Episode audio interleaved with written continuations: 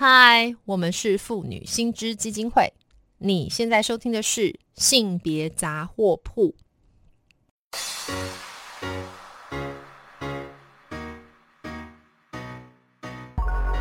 从生活看性别，与你分享生活中的性别故事。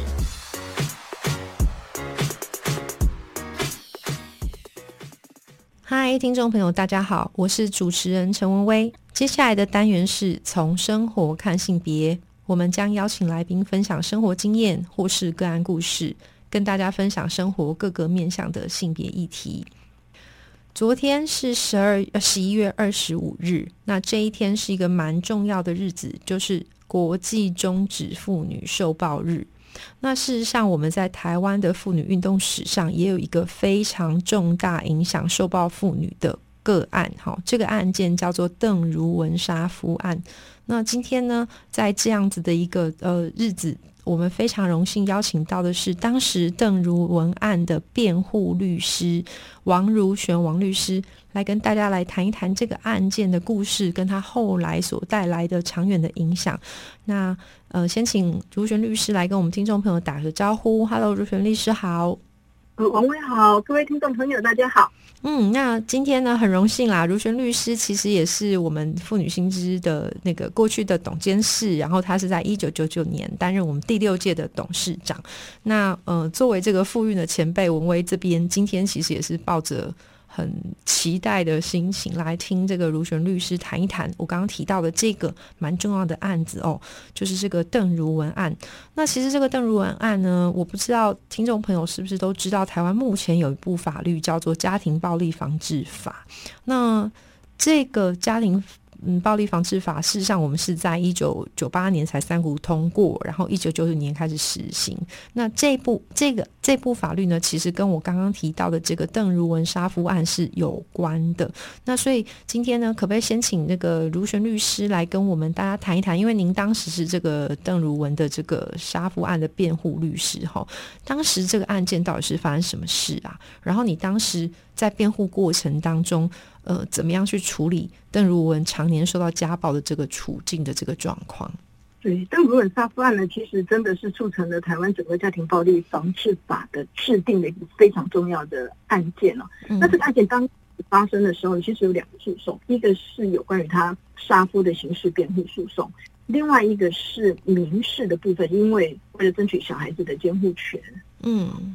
把一个民事的诉讼。所以这两个案子呢，其实都对台湾的法律制度的建构都是非常重要的点哈。那邓如文的案件是，她其实呃，在一九九三年的十月的时候杀了她的丈夫哈。嗯。那她跟她认识，事实上她丈夫呃是跟邓如文的妈妈认识的。那后来有一次她妈妈生病的时候，那邓如文去医院探望她的妈妈，结果那时候邓如文才只有十五岁。嗯。那他的先生呢，就说送她回家，事实上就性侵了她，在十五岁的时候。那在在那个时候，呢，就一个女孩子如果被性侵，就常常会有一个逻辑，就认为她已经不是处女，她的贞操已经没有了。所以呢，在地方各界的协调过程里面，就会认为你最好的方式呢，就应该嫁给他。嗯嗯嗯。那那时候呢，他的先生就愿意娶她。社会那时候的评价认为，我就是一个敢做敢当、负责任的男人，嗯，还会那个时代那个逻辑，所以呢，呃，她就被迫嫁给了她的丈夫。然后呢，呃，她的丈夫其实在婚后啊，就会对她有一些暴力的行为，他常常会对她有一些施暴的行为。是，那不止对她的小孩，还对她的小孩。那邓论当然被打，有时候你会还手，但是事实上。你尝试去抵抗的结果，你就更惨。比如说，他就会抓着把去撞墙，然后他就会呃要把小孩子丢到那个洗衣机里面，然后让你跪下来求他。所以邓润其实后面他也没办法忍耐，之后呢，他也离家出走了几次。可是他每次离出走的时候呢，她的丈夫会去报失踪人口，然后在那个房如果找到他之后，就会把他送回去，因为失踪人口嘛，她丈夫报失踪人。那警方找到之后，就会告诉她丈夫说：“哎，没有失踪，他现在人在某某某，在哪个地方？”嗯，就是就，伤呢，就把他接回来。接回来就完蛋啦。对，那接回来之后呢，其实对邓如文来讲呢，就非常非常的糟糕，因为他又继续的去忍受那样的生活，甚至有时候他如果逃回娘家的时候，他的先生就会跑到娘家去找他，然后他的爸爸妈妈或者他的弟弟如果去协助他躲起来的话，那他其实会对他的爸爸妈妈或者对他的弟弟呢施暴，有时候甚至于就会拿着瓦斯桶。就说呢，要交代邓文在哪里，叫邓文回家，不然他就要引爆瓦斯，大家同归于尽。然后那时候其实政府报警，可是你是警察来的时候，发现他要丢瓦斯桶，那大家所有人都跑光光，包括警察都跑光光。所以他后来就发现习得无助，他就觉得他没有办法能够解决这件事情。对，所以他后来，呃，他就发现不是他逃税能解决这件事情，然后国家的公权力没有办法给他任何帮助的情况之下呢，他就选择了杀夫。的方式，然后他他其实发，他应该说他想他想要逃，想要解决，嗯，那他试下次之后就发现他先生一定会反抗，对不对？对，那他以往的他就知道他会很惨哎，所以他那个当下他其实是有点类似疯狂的，就只好因为怕他先生会反反击嘛，所以他就疯狂的一直刺嘿，所以到到最后林拉杰死的时候，他其实自己已经处于一个茫然的状态，是已经处状态，所以。就是就是一个悲剧，就是一个悲剧。嗯，我我印象很深刻的是，我其我其实到到看守所去看他的时候，他对我讲的第一句话就是说，他现在晚上总算可以睡觉。天哪！我们说常非常的心酸，我就想说，他到了一个到监狱，很多人到了监狱里面就是睡不着啊，可他刚好相反，他觉得在监狱里面他是安全的。嗯，是啊，其实那个。如璇律师刚提要，就是当然讲的很清楚，但我自己手边其实是也稍微去了解这个案子。呃，我要再提醒听众朋友不要忘记了，邓如文是十五岁的时候被他的这个所谓的先生强暴，而他犯下所谓的杀夫案的那一刻，他其实也才二十二岁。二十二岁其实也就是大概一般大学生的年纪，对不对？那然后刚刚。如轩律师又提到说，去看守所看他的时候，他居然说在看守所里面他才能睡个好觉，所以这真的是蛮令人唏嘘的。那那但是卢璇律师，我知道您是他的辩护律师哦。那但是我的了解，当时啊，就是除了这个个案的辩护之外，我知道这个社会上其实也有蛮多这个同情的声浪开始展开。那嗯。那个时候，我们的这个妇女团体有没有作为相关的声援？那如果有声援的话，这个呃背后的诉求是什么呢？是我们那个时候其实呃很多妇女团体，包括妇女薪资基金会、完情协会，还有现在妇女基金会等等的妇女团体啊，都有在声援邓如文的这个案件哈。那那个时候，我们最主要的诉求有两个哈，一个就是说，嗯，邓如文这个案件，我们在整个形式的处理上面，因为一般。杀人就是死刑、无期徒刑或十年以上有期徒刑嘛？那这个案件，它其实某种程度上是情有可原的情况之下，我们有没有可能可以主张他是正当防卫啊？或者说他是处精神上是精神耗弱的状态？对，那么能够在刑事案件的处理上面给他呃减轻哈，或者免除他的刑责哈，这是一个诉求。另外一个诉求是，那时候妇女薪资基金会其实也呃接受内政部的一个防治妇女婚姻暴力的一个研究。我在一九九四年后，那时候召集人是涂救蕊律师哈，然后分做呃心理辅导啊、法律啊、社工、警政啊、精神医学。那那时候我负责法律组，那时候我们就希望能够制定一个家庭暴力防治法，一个专法来协助我们的受暴妇女。简单讲，就是希望国家能够有一个家庭暴力防治的政策，然后各地方政府能够有一个家庭暴力防治的中心，然后可以提供个全面的照顾。是是是，我想待会我们再来稍微谈一下这个家庭防呃暴力防治法它所推动的过程哈。我的了解是，哎，我记得当时是不是刚好在美国也有另外一个个案，是好像就是有一位女性，她也把她先生阉割掉，然后当时美国是判了一个无罪的判决，是不是？对，文威讲的非常好。我们那个时候其实也看到美国有一个阉夫案哦，嗯，然后那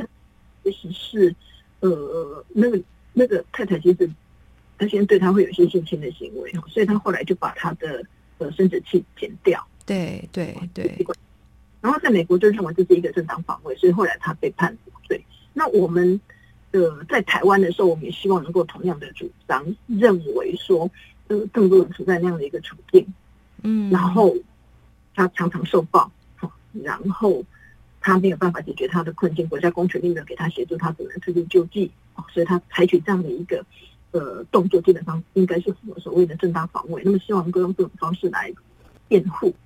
其实那个时候我去看守所看邓如文的时候呢，你知道看守所管理员大家都知道一个验夫案，你知道吗？嗯，然后就知道这个杀夫案这样。然后又知道我们是他的辩护律师。那时候我们去看守所去看被告的时候啊，看守所的管理员都说，因为男性嘛，哈，他就觉得我们这些有点类似为虎作伥的，哈，他觉得这杀夫这种人更更可怕，因为你知道古代就认为会杀夫的女人超可怕的嘛，哈。对对对，所以那时候我们去看动物的时候，那个监监所的管理员都说，他有什么好辩护的，然后就告诉我们说呢。我就有你们这群律师，害我们这些男人晚上睡觉的时候都要趴着睡这样哈。到从那个时候，那个烟夫案跟我们台湾的杀夫案，其实对很多男性，那觉得非常的焦虑这样哈，非常的焦虑。嗯，这的方向之一。可是后来在呃整个诉讼的过程里面，法官在那个当下有一个想法，因为台湾的法律构成要件认为正当防卫要对现在不法的侵害嘛，那他认为说那呃林拉奇已经在睡觉的时候，你才去杀他。嗯，啊，我所谓现在不法的侵害，对，所以讲如果你拉其实醒着，你也你根本就是以卵击石嘛，你去攻击他，你可能那就是找死更危险啊。是啊，所以也只有在那个当下，他才有办法能够正当防卫，不是吗？那但是因为我们的法呃受限于那个法律条文写现在不法，那他对现在的定义，他就认为是一定你正在遭受攻击的当下，你才可以反击。是，所以他就是所谓正当防卫的这个要件。嗯，那后来我们。其实是因为三种的精神科医师做了一个鉴定报告，那么认为邓如文在杀夫的当下，她其实一个年轻的女孩，嗯，在经处境里面长期受虐，她其实心心智上面又处于一个精神上是精神耗弱，他认为她是一个精神耗弱的状态，所以用这个理由可以减减轻一半，然后再加上这种，所以最后呢。呃，找到高等行政法院的时候，判决确定是三年，然后执行一年。是是，我想邓律师当然，哎，对不起，就是那个王律师当然是这样讲的，很理性。但是我想在那个当下，要能够找到像这样，比方说突破构成要件，或者说找到呃精神的鉴定，然后来帮当事人找做最好的辩护，这个过程想必是非常辛苦哦。那。但是当然啦，这个个案，嗯，刚刚如璇律师是提到说，好像看起来在那个当时的结构算是有了一个比较好的结果，虽然我们大家都还是觉得不够，所以才有这个家庭暴力防治法好的这个催生。那如璇律师可不可以也来谈一下？呃，我我比较想要最后把时间拉回来谈这个蛮重要的家庭防力呃暴力防治法，当时你是怎么样去推动跟副团一起去推动跟倡议这部法律的催生呢？我我觉得妇女团体非常棒的，就是说我们其实呃每个妇女团体都有自己工作的主要的重点，那彼此横向之间的呃互相的连接或者互相的支持哈，然后共同努力去让法一个法案通过，在家庭暴力防治法里面你会看到它有这种呃彼此之间的协力哈。那妇女薪资基金会基本上做的是，他接受内政部的委托，然后去做一个防治妇女婚姻暴力的一个研究，所以我们把呃除了法律层面、心理智商层面、社工、警政。医疗等等，应该做一些什么样的努力？其实在那报告里面做了一个完整的呈现。那后面呢，就是一定会接受啊，呃，去处理草案的部分。嘿，那时候呃，高凤仙高法官呢，刚好去美国，嗯，有一段有，所以他引进了美国模范法典里面的家庭暴力的相关的案，所以他写了一个草案。后来我们大概有非常多的学者专家的参与，也开了非常多次的会，那就开始。公布了第一次的草案，然后陆陆续续去倾听各界的声音，好，然后甚至于呃，现在妇女基金会成立了一个受暴妇女诉讼辅助委员会，那么专门针对受到家庭暴力的受害妇女，收集更多的个案，然后协助他们，然后也累积相关的一些经验，然后把整个家庭暴力防治法的草案呢，呃，做更多的探讨，更多的纠正，是，对我们有。第二次的草案，第三次的草案，一直到八十六年的时候，向立法院提出相比暴力防治然后一直到八十七年的时候单独通过，是，其实这个时间哦，是呃，我也先补充一下，其实这个是距离这个邓如文杀夫案将近差不多六年的时间，这一部我们这个亚洲第一部的这个家庭暴力防治法才正式的通过，我想这是一个非常非常重要的累积。那最后因为只剩一点点时间，我想要来问我们如璇律师，你现在认为在这一部家庭暴力防治法推动之后，我们现在还有没有什么可以持续再去精进跟补充的部分？嗯，其实台湾的家庭暴力防治法制定之后，我看我们的统计数字啊，比如说我们在民国一百一十年，去年我们的家庭暴力通报案量啊，嗯，有十八八万多件，嗯，正确的数字八万五千五百八十八件，这相当等于一